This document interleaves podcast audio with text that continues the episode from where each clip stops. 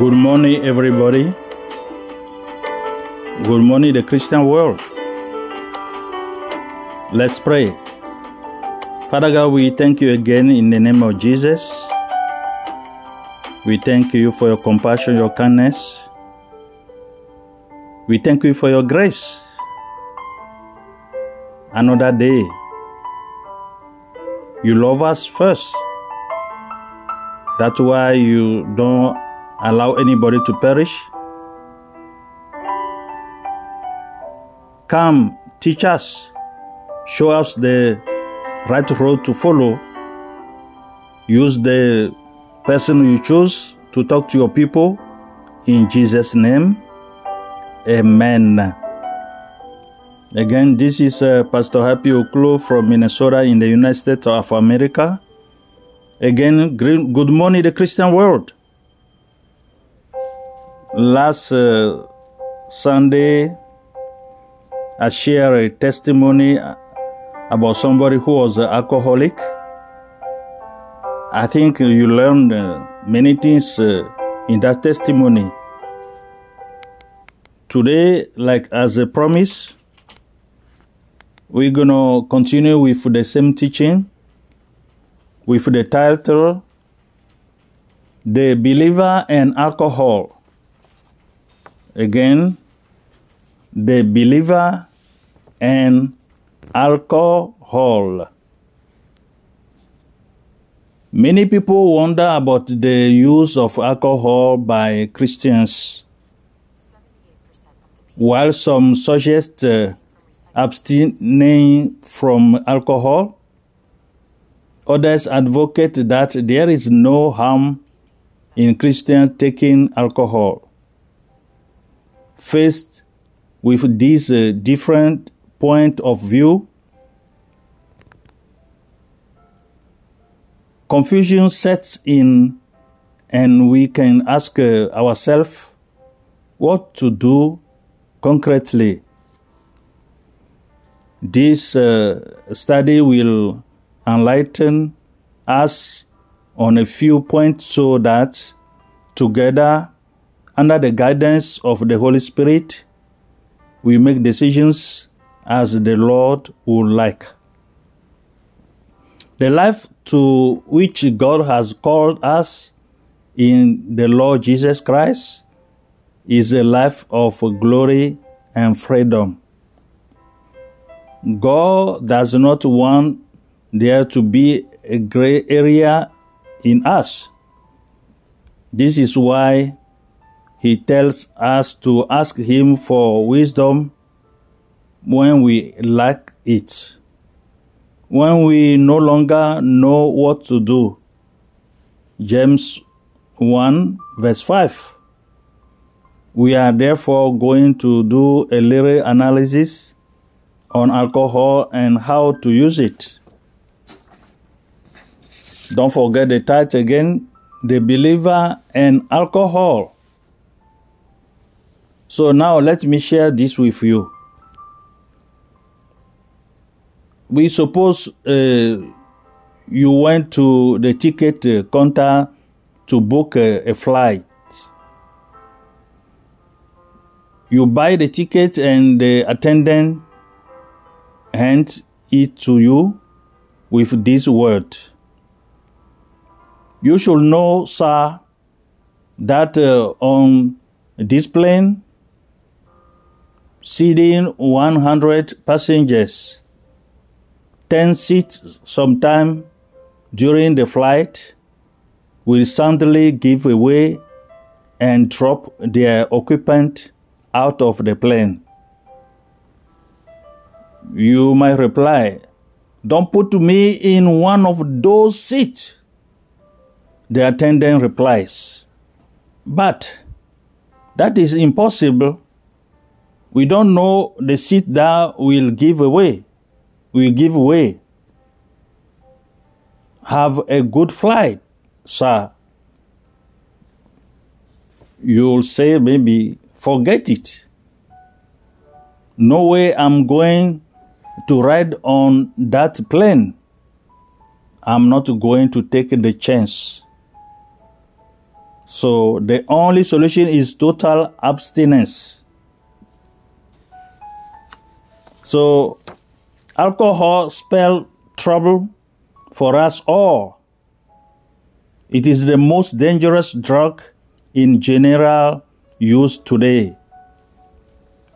In this study, we are going to take a look uh, at what the Bible has to say about alcohol use. and look at the words. Listen very well. In the Bible, the, the, the Bible was uh, in the Hebrew, especially the Old Testament part, and in Greek language, the, the New Testament ones. So, if you want to understand very well the Bible, according to some word, go to Hebrews Bible or the Greek uh, Bible. So now there are 637 references uh, to drink and drinking in the King James uh, Bible. In those references, 13 different words are translated wine the, the word wine. To understand what the Bible has to say about drinking, we need to look at some of these words. Now, according to the Old Testament, we you we will find in the Hebrews uh, Hebrew Bible the word Yayin. Yayin. So that is the Hebrew word. So uh, this word occurs 140 times. It is a general term for grape, beverage, and include all classes of wine, non-alcoholic or alcoholic, and fermented in the process of uh, fermentation and fermented. It was always diluted with water. Listen very well the teaching. Again, in the Old Testament, we will find the word shekar. Shekar. This Hebrew word occurs 23 times in the Bible, Hebrew Bible. It is the word for strong drink and mixed wine. The 1901 edition of the Jewish Encyclopedia says Yayin wine is to be distinguished from shekar or strong drink the former is diluted with water. The letter is undulated. Follow me very well. Follow this teaching. Another word in the Bible, in the Old Testament, we will find tirosh, tyrosh or tirosh. This word is used about 38 times it is referred to fresh grape juice. It is referred to often as a new wine or sweet wine. So in the New Testament, there are some New Testament counterparts to this word. We will find in a Greek word oinos oinos is the counterpart of the Old Testament word Yayin. It is used 33 times. It is a general term for grape beverages and include all classes of wine, non-alcoholic or alcoholic, unfermented in the process of fermentation and fermented. It was always diluted with water. Often, the contest has to be used to determine whether the drink was intoxication or, or intoxicating or not. I hope you are following very well. In the New Testament, we have another word there, sikera. Sikera is the counterpart of the Old Testament word shekar. So follow me very well and don't mess up uh, the word, those words. It is the word for strong drink and mix wine. Another word in the New Testament,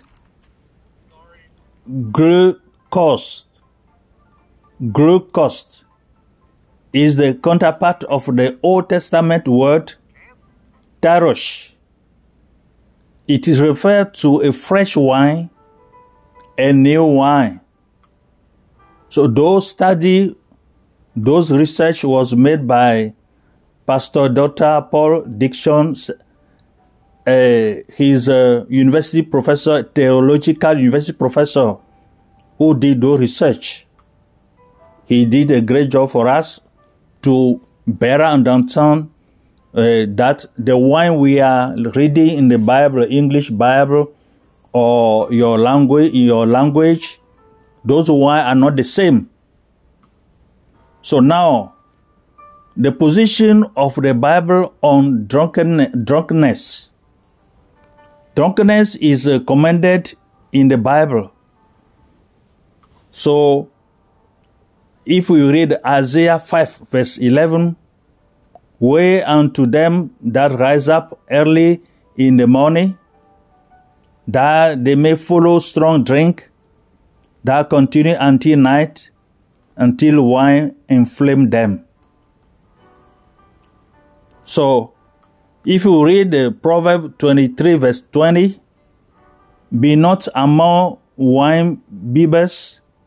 The word means to drink so much that you become tipsy or drunk, which you have to avoid. Follow very well the study. According to Romans 13 13, says, Let us walk honestly as in the day, not in rioting, drunken partying, and drunkenness general mean drunkenness. So, according to Galatians 5, uh, verse 19a and verse 21, now the work of the flesh are manifest, which are the drunkenness, this drunkenness. If you read through Galatians 5, verse 19 to 21, you will see those uh, flesh actions include that there is drunkenness too. So follow me very well. Ephesians 5:18 said, "And be not drunk with wine, wherein is excess, but be filled with the Spirit. Be filled with the Holy Spirit." So drunkards are among the list of those who will not inherit the kingdom of God. And you can read the First Corinthians 6, verse 9 to 11. So now let's uh, summarize everything. You can't get around it, and in fact, all godly men agree that the Bible condemns drunkenness.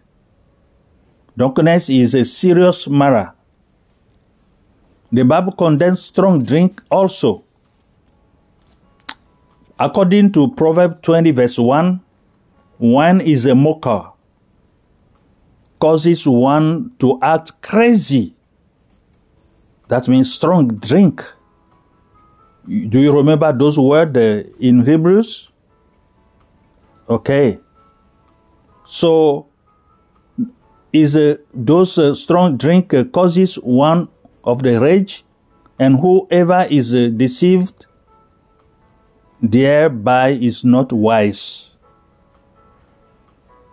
So, again, according to Isaiah 5, verse 11, Way unto them that rise up early in the morning, that uh, they may follow strong drink that continue until night, until wine inflame them.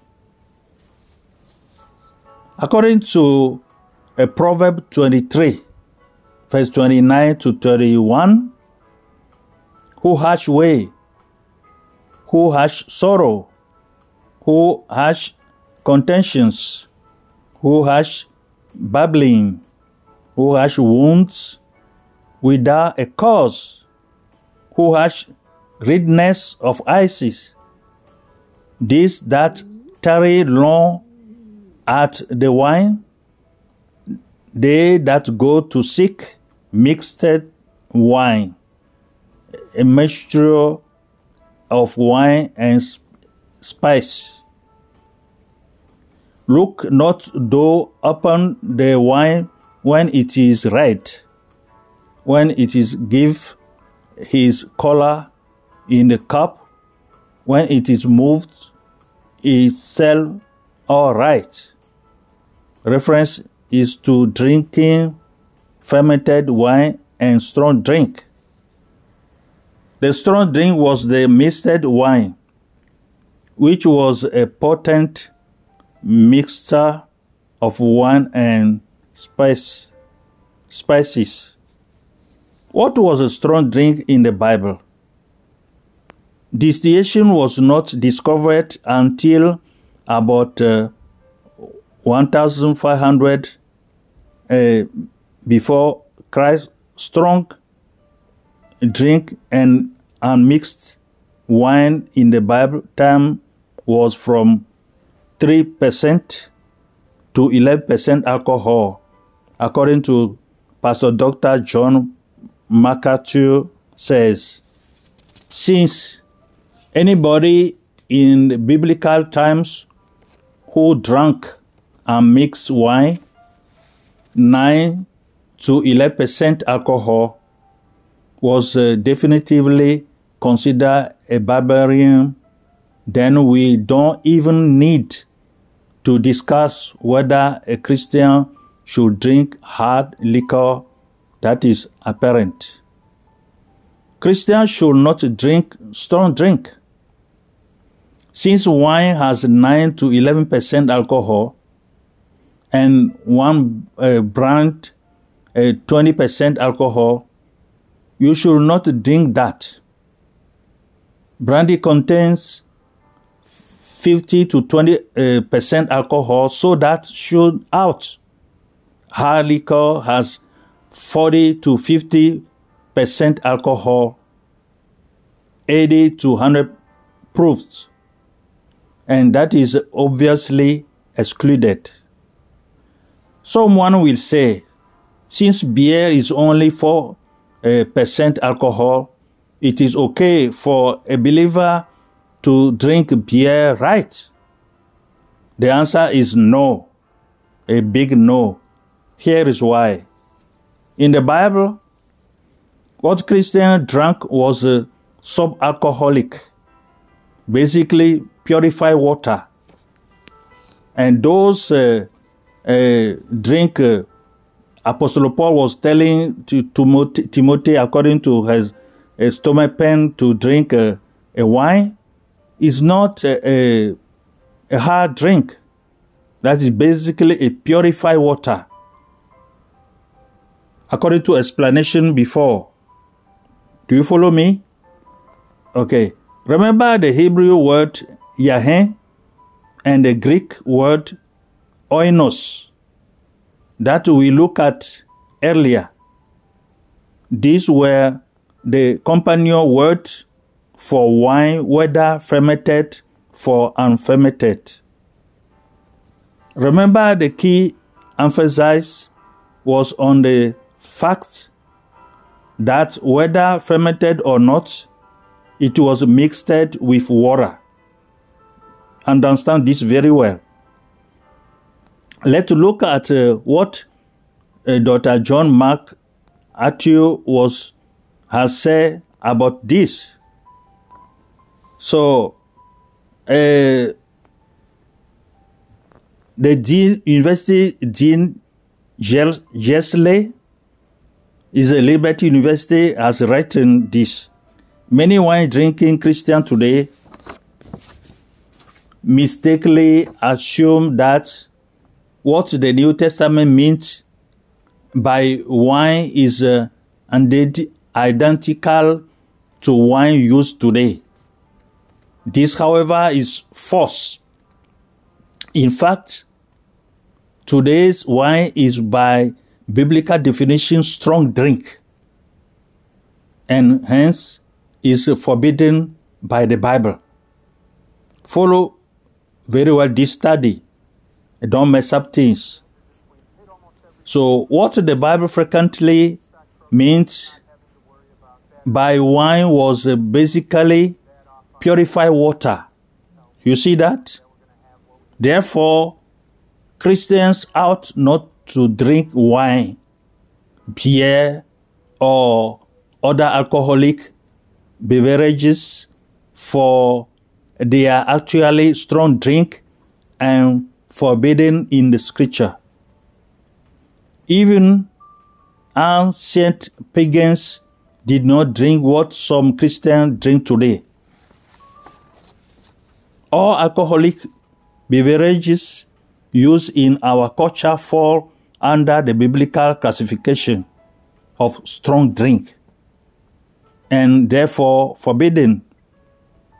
The least ratio of water to wine mixer in the was three part water to one wine.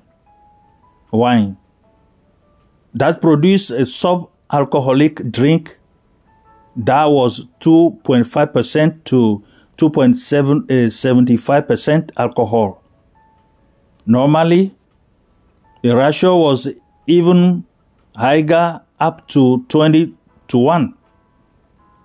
There is no biblical support for Christians drinking the alcoholic beverages of our day.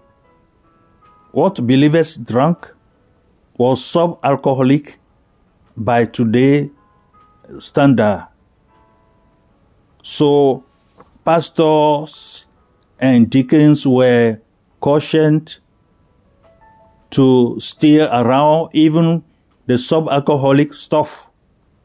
Read 1 Timothy 3, verse 3 to 8 to better understand.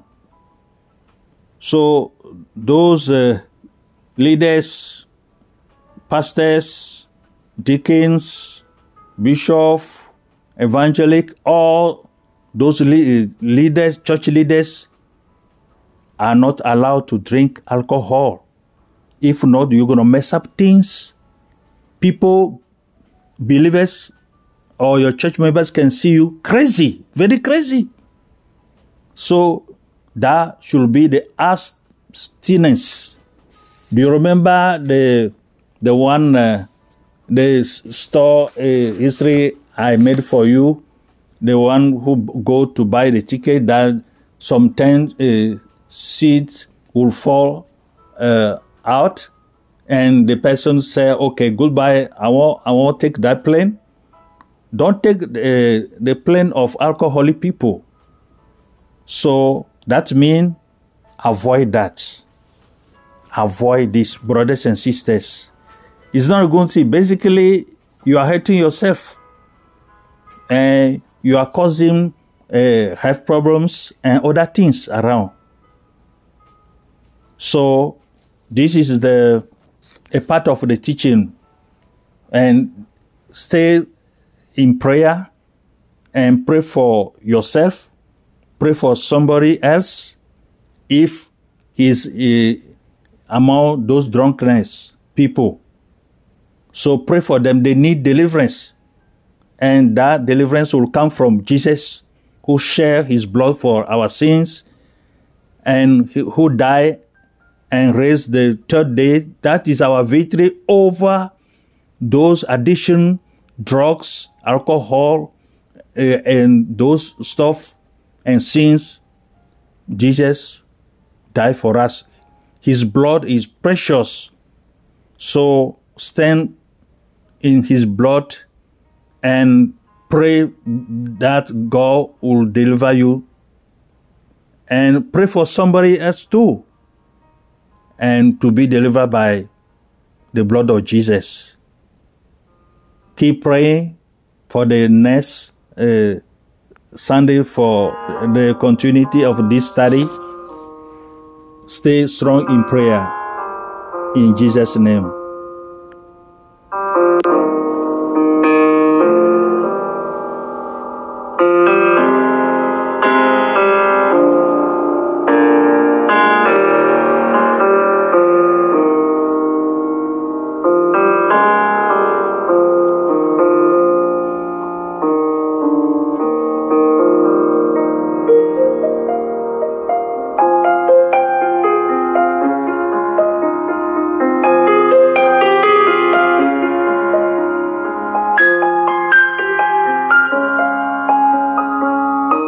Forget the title The Believer and Alcohol.